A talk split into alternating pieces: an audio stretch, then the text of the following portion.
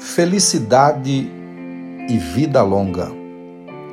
O salmista Davi, no Salmo 34, do verso 12 até o 14, ele diz o seguinte: Quem é o homem que ama a vida e quer longevidade para ver o bem?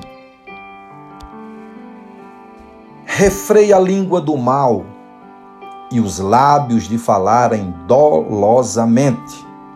Aparta-te do mal e pratica o que é bom. Procura a paz e empenha-te por alcançá-la.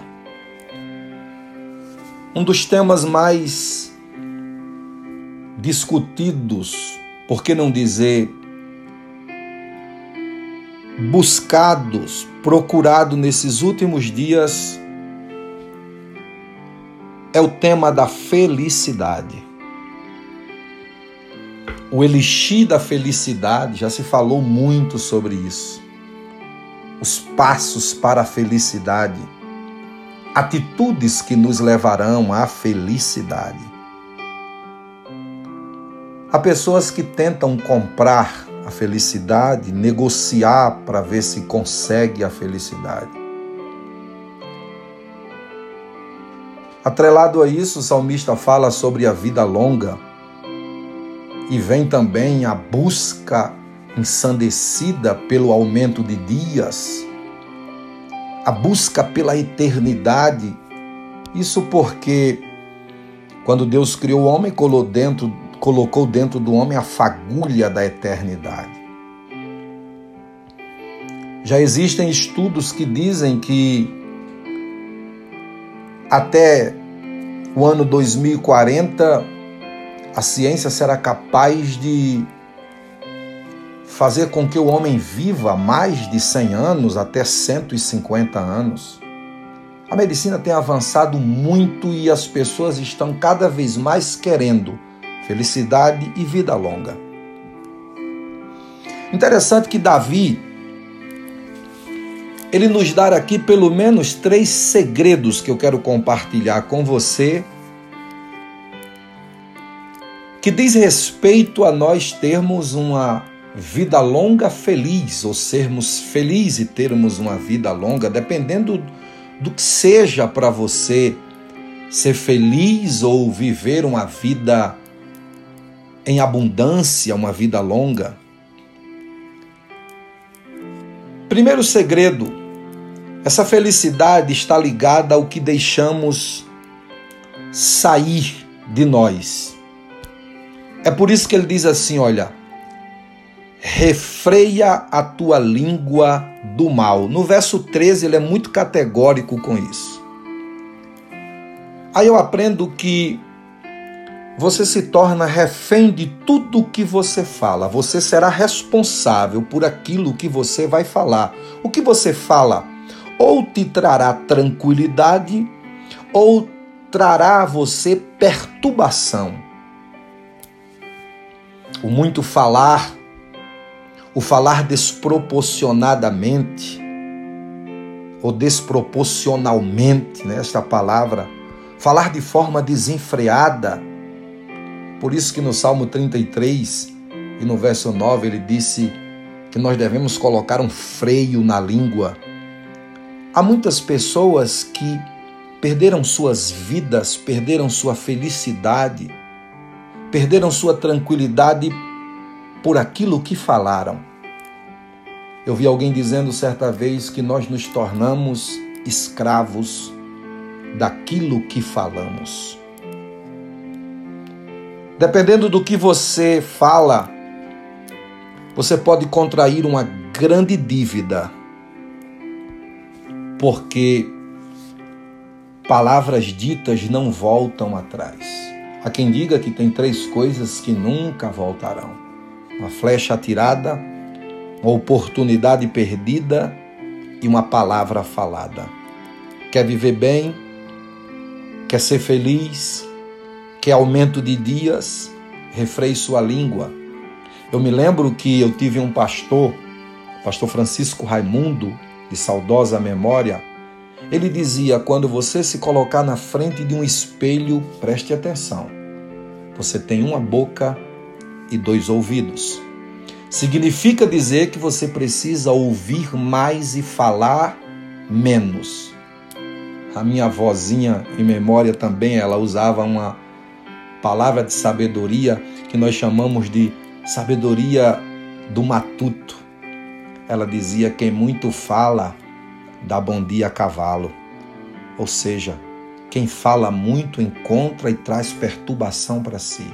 Então, um dos segredos para você viver bem feliz é muitas vezes você silenciar. Ei, se vai se você imagina que o que você vai falar não edifica, fique em silêncio, porque em silêncio até o tolo passa por sábio. Ah, como eu conheço tanta gente que trouxe perturbação para a sua vida pelo que muito falou. Todos nós, quem de nós não já nos arrependemos de algo que nós falamos indevidamente e foi muito tarde? Então, primeiro ponto para você ter uma vida longa e feliz é refreie a sua língua do mal.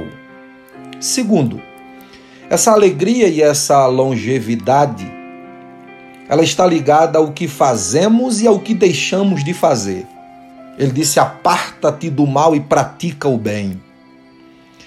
Você já viu que tem pessoas que parece que elas amam, elas têm prazer na maledicência, elas têm prazer em causar o mal em ser tropeço para outras pessoas. Às vezes nós olhamos para pessoas assim nos perguntamos por que essa pessoa age dessa forma. Acredite, essas pessoas têm vida curta e elas não sabem o que é felicidade. Já existem aquelas pessoas que se comprazem no bem. Elas gostam, amam em ajudar o próximo se elas não puderem ajudar, se elas não puderem fazer o bem, o mal jamais farão. Eu espero que você que está me ouvindo seja uma dessas pessoas. Eu oro a Deus para que eu e você sejamos essa pessoa que ama fazer o bem e empenha-se todos os dias em apartar-se do mal. Deixar de fazer o mal é um ponto positivo. Mas não fazer o bem é pecado de omissão, isso é bíblico. Quando você pode fazer e não faz, você está pecando. Então que Deus nos ajude a nós nos apartarmos de todo o mal e nos tornarmos um canal do bem. Fluir o bem, exalar o bem, sermos pessoas que, ao chegarmos em um ambiente, possamos contagiar aquele ambiente com coisas boas, coisas que edificam, que alegram, trazer vida para quem está precisando. Terceiro lugar, felicidade e longevidade está ligada ao seu esforço. Olha o que é que ele diz no verso 14: procura a paz e empenha-te por alcançá-la. A paz é uma busca constante. Alguém não querer paz com você faz parte da vida. Isso não quer dizer que você será aquela pessoa amada por todo mundo. Ora, Jesus, nem Jesus foi, nem Jesus agradou todo mundo. Então, se alguém não quer paz com você, é o problema da pessoa. Agora, você tem a obrigação de ser um instrumento de paz. Seu dever como cristão, como ser humano, como pessoa de boa índole, é buscar a paz com todos.